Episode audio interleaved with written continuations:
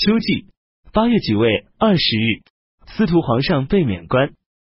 九月己酉遗物，擢升光禄勋，长沙人刘寿为司徒。丙戌十七日，顺帝命大将军三公向朝廷举荐刚毅、武猛、有谋略，可以担任将帅的人才，每人推荐二人。特进九卿校尉，每人推荐一人。最初，尚书令左雄推荐冀州刺史周举为尚书，接着左雄任司隶校尉，又推荐前任冀州刺史冯植有将帅之才。因冯植曾经犯过贪污罪，周举便就此弹劾左雄。左雄说：“圣旨让我推荐武猛的人才，不是让我推荐品行清白高洁的人才。”周举回答说：“圣旨是让你推荐武猛的人才，但也没有教你推荐犯有贪污罪的人。”左雄又说：“我推荐了您，反受您的打击，恰恰是自作自受。”周举回答说：“过去。”赵宣子任用韩厥为司马，韩厥却用军法将赵宣子的奴仆杀掉。赵宣子对各位大大夫说：“你们应该向我祝贺，我推荐韩厥，他果然尽忠职守。而今承蒙您不嫌弃我没有才能，而误将我推荐到朝廷，所以我不敢迎合您，让您蒙羞。可是想不到您的看法和赵宣子完全不一样。”左雄大为高兴，向周举道歉说：“我曾经做过冯直父亲的部属，又和冯直是好朋友。如今你因此而弹劾我，正是我的过错。从此，天下的人对左雄更为尊敬。”这时，宦官倚仗皇帝的旁信，争相卖弄权势，唯有大长秋梁贺清廉淡泊，谦让敦厚。等到皇帝下诏。命个人推荐武力勇猛的人才时，唯独梁贺没有举荐。舜帝问他什么原因，梁贺回答说：“我出生于荒野民间，在宫廷中长大，既没有识别人的聪明，又没有和有才能的人士交往。过去未央由宦官景监推荐，有识之士就预见到他没有好结果。现在能得到我推荐的人，他不仅不会引以为荣。”反而觉得是一种耻辱，因此我不敢举荐。舜帝从此赏识梁贺。冬季十月，稍当羌人首领那里等率领三千余骑兵侵犯金城郡，护羌校尉马贤将其击破。十二月戊戌朔初一，出现日食。大将军梁商因为小黄门、南阳人曹节等在宫中当权。就命自己的儿子梁冀、梁不疑和曹节等结交，而其他宦官嫉妒曹节受宠，反而想要陷害他。中常侍张奎、瞿正、杨定等和他们左右的亲信勾结密谋，一同向顺帝诬告梁商和中常侍曹腾、孟奔，说梁商等准备征召诸王的儿子前来京都洛阳，图谋废黜皇上，另立新的皇帝。请将梁商等收捕治罪。舜帝说：“大将军父子是我所亲信的，曹腾、孟奔是我所宠爱的，一定没有这回事，只是你们都嫉妒他们罢了。”张奎等知道他们的谗言没有被舜帝采纳，恐惧杀身大祸降临到自己头上，于是退下，假传圣旨，在宫中逮捕曹腾和孟奔。舜帝闻讯大发雷霆。命宦官李涉急速传命释放曹腾、孟奔，并将张奎等人逮捕下狱。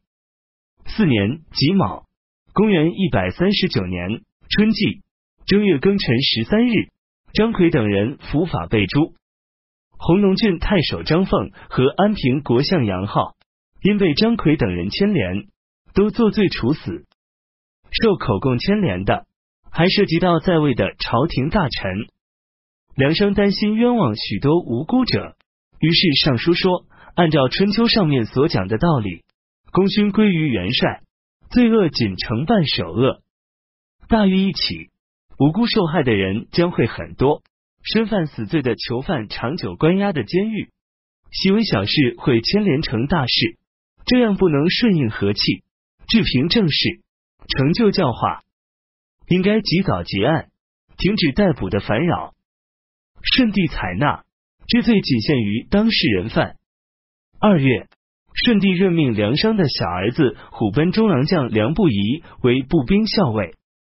梁商上书辞让说，梁不疑是个孩子，竟担任成人才可以担任的官职。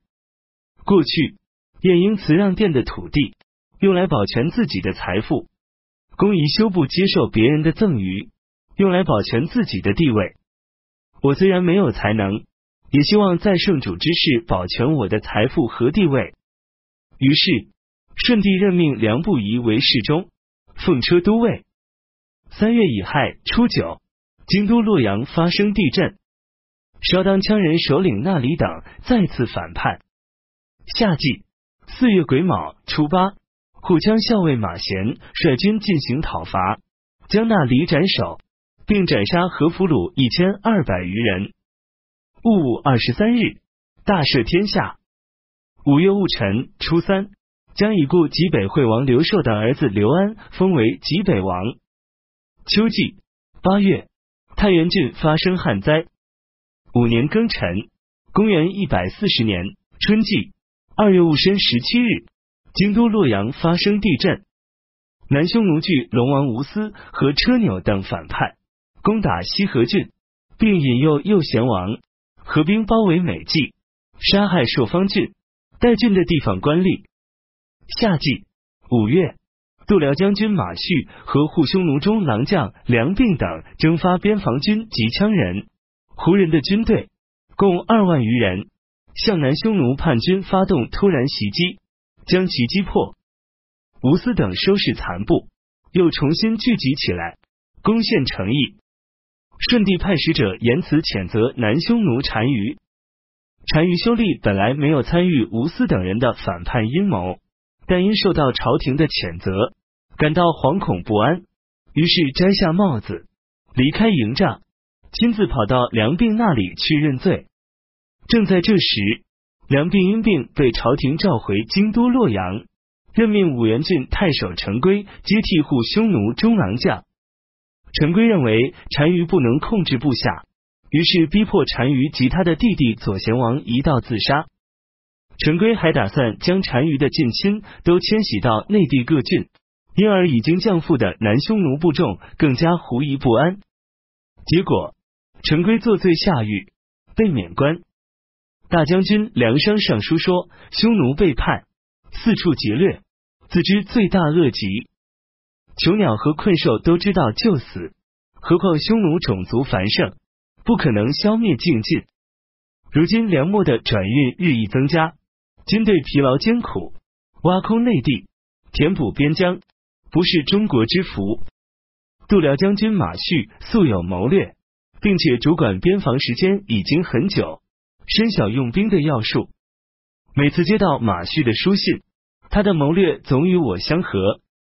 应命马旭深挖壕沟，高筑壁垒，用恩德信义招抚归降，公布悬赏条例，明确规定期限，这样匈奴就可以归附，国家就可以无事了。